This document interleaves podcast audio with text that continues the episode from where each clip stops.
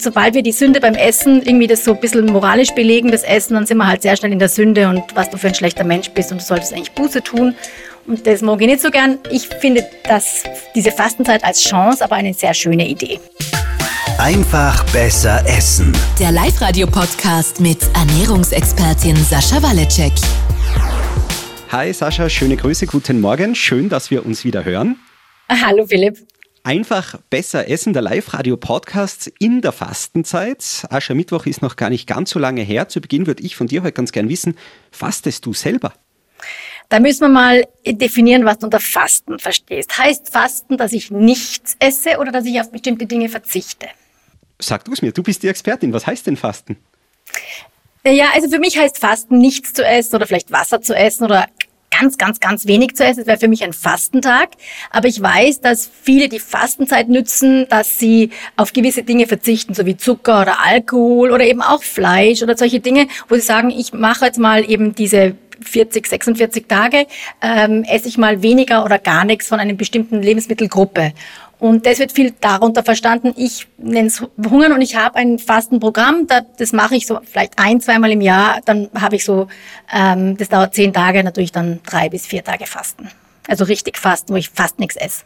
Ich selber habe noch nie gefastet. Bei mir in der Arbeit zum Beispiel gibt es doch mehrere Kollegen, die auf unterschiedlichste Arten und Weisen fasten. Es gibt dann auch ganz witzige Fastenverträge untereinander. Wir machen das ein bisschen ein Spiel daraus. Ich selber, wie gesagt, habe es noch nie gemacht, habe aber jetzt des Öfteren irgendwie gehört, dass da doch durchaus viel Sinn dahinter steckt für den Körper etc., der Reset, was auch immer.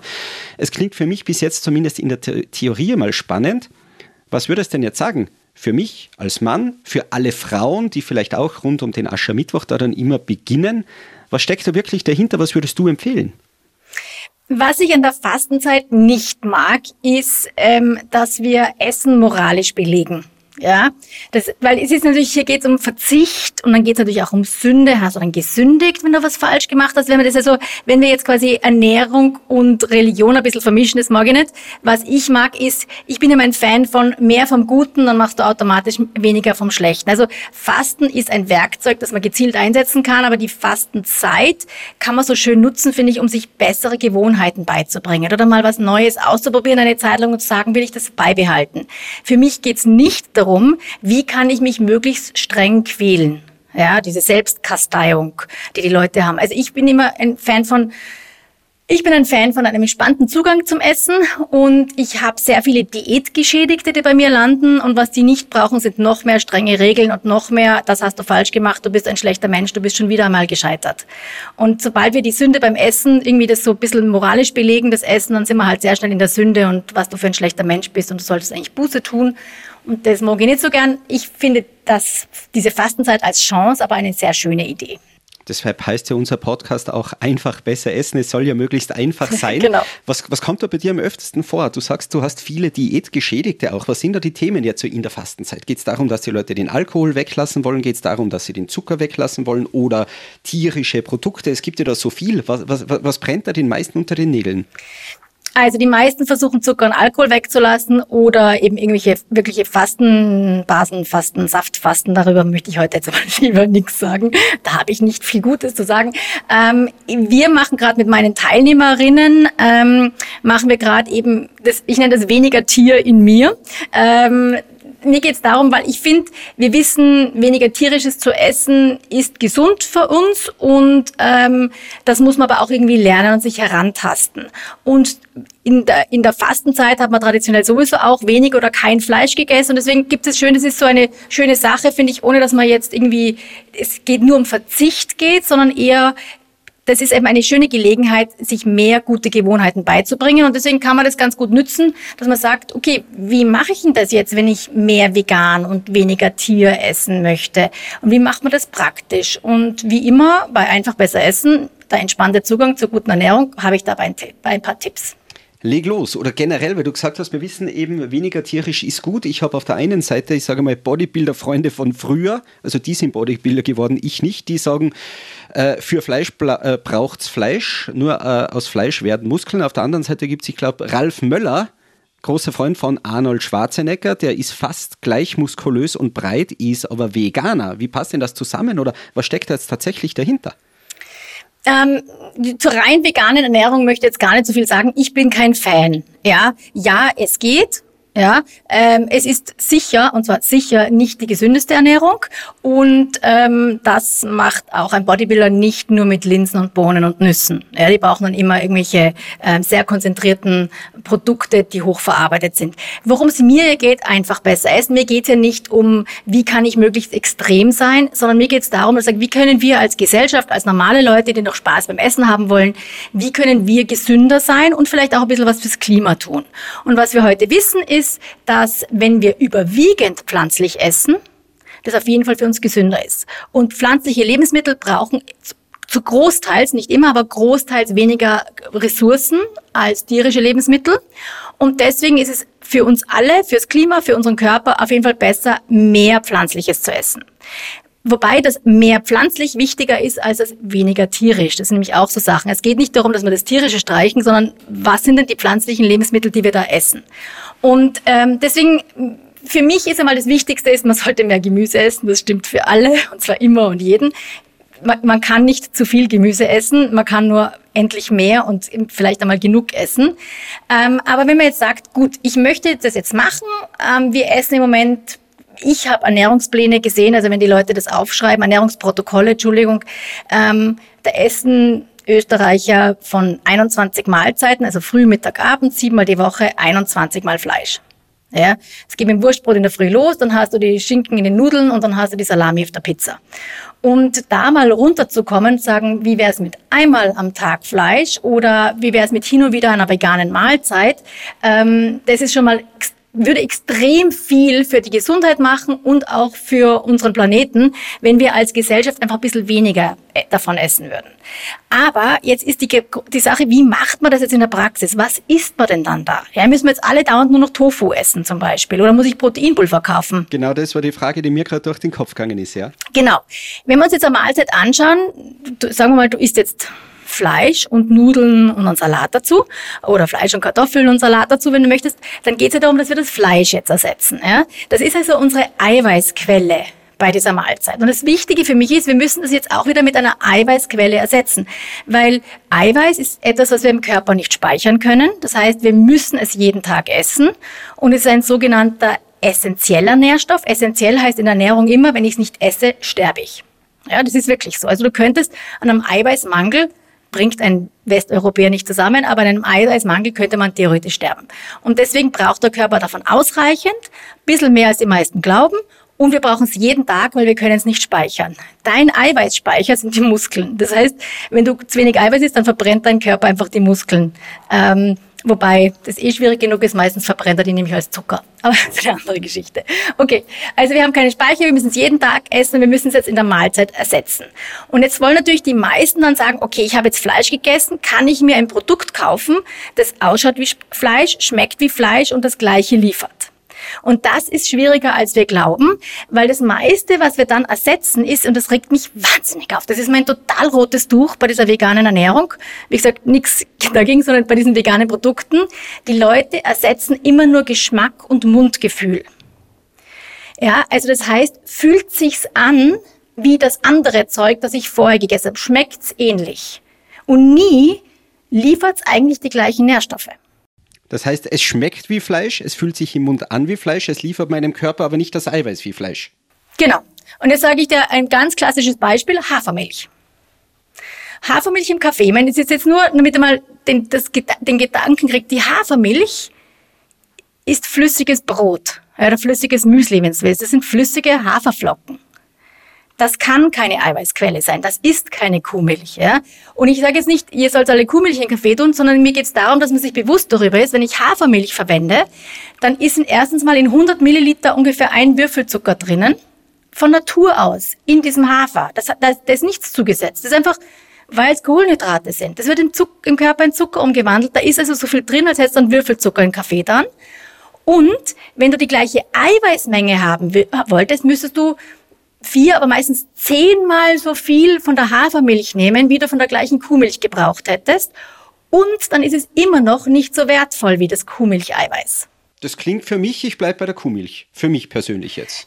Wenn du sie gut vertragst und es ist, wir reden hier vom Kaffee. Ja, das heißt, für mich ist es so, Die Milch im Kaffee, geht, da geht es meistens um den Geschmack, um den Schaum. Das liefert die Hafermilch hervorragend, überhaupt kein Problem.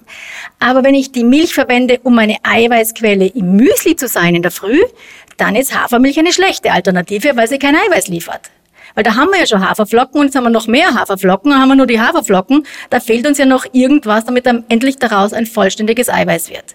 Und das ist jetzt nur ein Beispiel. Mein Lieblingsbeispiel ist Käse. Da habe ich jetzt gerade wieder eins rausgesucht. Ein normaler Feta-Käse ja, hat 14 Gramm Eiweiß und 21 Gramm Fett. 14, 21, merkst du dir, okay? Und jetzt habe ich rausgeschaut, wie viel ein ähm, veganer Feta, der heißt so ähnlich, aber dürfen sie nicht ganz so nennen, aber es heißt veganer Feta, ist das jetzt von der Kategorie her. Wie viel, also wir haben gehabt 14 Gramm Eiweiß auf 100 Gramm, wie viel hat jetzt der auf 100 Gramm? Schätze. Äh, ich schätze mal weniger als die 14. Ich gebe ihm 5. Mhm, null. Null! Null. Nix. Null Eiweiß drin. Null ist eine Nullnummer. Null ist wenig und lustigerweise dann mehr Fett als der, als der, der, der tierische. Nämlich 29 statt 21. Okay, das heißt, so komme ich aber nicht irgendwie auf das Eiweiß hin. Genau. Und jetzt haben wir das Problem, wir haben ja schon einmal über, auch, wir reden ja auch gerne über Sättigung und Heißhunger. Wenn die Nährstoffe nicht kommen, wird der Körper mehr Hunger signalisieren anfangen. Ja, weil irgendwann sagt er, hey Freunde, so geht das nicht. Ja, irgendwas, irgendwo muss herkommen. Das heißt, jetzt einfach nur den Geschmack zu ersetzen ist zu wenig. Und es ist ganz wichtig, dass wir einfach lernen, auf die Produkte zu schauen. Und was wir auch wissen in Ernährung heute, dass eines der wichtigsten Kriterien, ob etwas gesund oder ungesund ist, ist nicht Kohlenhydrate und Fett und Eiweiß und diese Sachen, sondern ist es hochverarbeitet oder naturbelassen. Ja, und hochverarbeitet beginnt bei Wurst. Ja, also sobald du, das ist auch schon ein hochverarbeitetes Produkt. Jetzt alle diese veganen Ersatzprodukte sind hochverarbeitet. Und wir wissen heute einfach nicht, wir haben einfach die Studien noch gar nicht, was das über 10, 20 Jahre mit dem Körper macht. So. Das heißt, ich will euch die nicht ausreden, sondern erstens mal schaut auf die Etiketten, wie viel ist denn da im Vergleich drin für dem, was beim anderen drin gewesen wäre. Also wenn ich Käse essen will, dann will ich bitte 15 bis 20 Gramm Eiweiß auf 100 Gramm haben, zumindest die Portion, die ich esse, weil sonst ist das kein Ersatz. Wenn ich jetzt nur ein bisschen für den Geschmack drüber hobel, damit es ein bisschen käsig schmeckt, überhaupt kein Problem. Aber wo ist meine Eiweißquelle? Das zweite ist, ich bin ein Fan von naturbelassenen Sachen. Das heißt, macht's doch einen Linseneintopf, esst Bohnen. Nicht ganz so traditionell in Österreich sind Kichererbsen, aber alles mit Nüssen. Das heißt, es gibt ja auch gerade, wenn du denkst, Linsen mit Knödel. Ja, okay, die Knödel sind nicht ganz vegan, weil da ist ein Ei drinnen, aber das ist eine vegetarische oder fast vegane Mahlzeit, die traditionell in Österreich ist. Die macht schön satt, das ist naturbelassen. Wir haben keine teuren Ersatzprodukte gekauft. Es ist nicht hochverarbeitet und das ist eine super Mahlzeit oder ein Linseneintopf. Und ich persönlich finde es jetzt nicht so schlimm, wenn da zum Beispiel jetzt ein kleines Stück Speck mitkocht, das jetzt daraufhin ähm, irgendwie ein bisschen, ähm, das ein bisschen mehr Geschmack liefert. Mir ist ja lieber, dass der Linseneintopf so gut schmeckt, dass ihn alle gerne essen, als dass er unbedingt 100% vegan ist. Aber das ist natürlich, da gehen die Philosophien auseinander. Aber man kann das machen, macht's einen Linseneintopf, was mit Bohnen, was mit Nüssen. Verwendet lieber die naturbelassenen Lebensmittel. Und dann, wenn ihr Fleisch essen wollt, esst Fleisch. Das wäre jetzt mein Zugang. Aber wenn ihr den Fleischersatz kauft, äh, oder den Käseersatz oder was immer das sein mag, dann schaut bitte drauf, dass auch die Nährstoffe drin sind, die ihr haben wolltet. Und ich meine, die Wahrheit ist, diese Ersatzprodukte können von den Nährstoffen nie mithalten mit dem echten Produkt, mit dem tierischen, aber schaut wenigstens, dass genug Eiweiß drin ist. Weil du sagst, Eiweiß muss bei jeder Mahlzeit mit dabei sein und wenn statt 14 Gramm auf einmal 0 dabei sind, dann ist es eindeutig zu wenig. dann wird es eindeutig zu wenig. Genau. Also diese, diese Regeln und ähm, da muss man mal schauen, es gibt ja jetzt auf jedem Lebensmittel hinten die Nährstoffanalyse, dieses Kastel.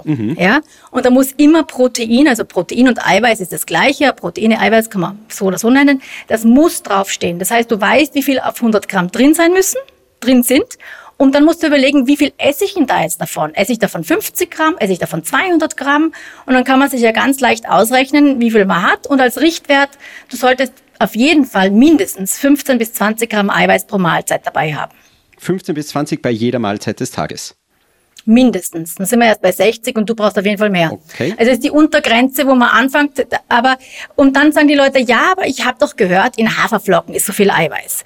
Und das ist jetzt ein bisschen kompliziert zu erzählen. Vielleicht ist einmal die, die Sache von, wie viel Eiweiß brauche ich, was ist die Eiweißwertigkeit, ist jetzt Hafereiweiß gleich gut wie Milch oder Fleischeiweiß? Darüber können wir mal getrennt reden. Ähm, die kurze Antwort ist, sobald du Hülsenfrüchte und Getreide an einem Tag gegessen hast, kombinieren sich die, die Eiweiß, die Aminosäuren da drinnen so, dass es quasi von der Zusammensetzung gleich gut wie Fleisch ist für den Körper. Du musst natürlich halt entsprechend mehr essen, weil da meistens weniger drin ist, aber, aber das heißt, die Haferflocken liefern schon eine Art Eiweiß, aber es ist erst dann für den Menschen gut genug, wenn du irgendwo an dem Tag Linsen, Bohnen, Kichererbsen, Sojabohnen, Tofu oder sowas gegessen hast, sonst ist es allein zu wenig. Und immer, ich bin ein Fan von naturbelassenen Zutaten, also denkst traditionell Mehlspeisen zum Beispiel. Ja? Ähm, da ist es ja auch, zumindest sind wir schon vegetarisch unterwegs. Meistens natürlich Milch und Eier drinnen. Man kann sehr viel auch traditionell machen, über Linsen, über Bohnen und Nüsse. Ähm, in, Im Waldviertel essen sie zum Beispiel Mohnstrudel ja, solche Sachen. Wir müssen nur aufpassen, wie viel Kohlenhydrate sind drin, wenn ihr abnehmen wollt. Aber grundsätzlich naturbelassene, nicht so sehr das Fleisch ersetzen, sondern lieber was ganz anderes kochen. Weil dann vergleicht man auch nicht im Kopf dauernd, schmeckt das jetzt wirklich wie ein Schnitzel. Es ist total wurscht, ob es wie ein Schnitzel ist. Wenn ich Schnitzel essen will, esse ich Schnitzel und sonst esse ich einen extrem guten Bohneneintopf oder, Kich äh, oder Linseneintopf oder Käferbohnensalat oder solche Dinge. Alles mit Maß und Ziel einfach. Ja, einfach besser essen. Das klingt doch schön. Ich bin wieder um einiges äh, schlauer geworden. Du fasst uns das alles nochmal irgendwo zusammen auch. Genau faustformel.com-live-radio gibt es diese Tipps zusammengefasst zum Herunterladen und Nachlesen wie wir es jetzt auch in der Fastenzeit schaffen, nicht komplett auf tierisches zu verzichten, aber vielleicht zumindest ein bisschen. Sascha, an dieser Stelle vielen, vielen Dank und der Hinweis auch an alle, die uns da immer wieder zuhören. Wenn ihr Wünsche, Anregungen, Fragen, Probleme habt, lasst uns das gerne wissen auf liveradio.tirol. Wir sind schon sehr gespannt, was euch in eurem Alltag so beschäftigt, bewegt, vielleicht auch vor Probleme stellt. Das klären wir dann auch gerne. Sascha, ich freue mich auf nächste Woche, auf unser nächstes Gespräch. Schick dir dabei schöne Grüße. Bis nächste Woche, ich freue mich schon. Bis nächste Woche, Servus. Einfach besser essen. Der Live-Radio-Podcast mit Ernährungsexpertin Sascha Waleczek. Jeden Sonntag neu.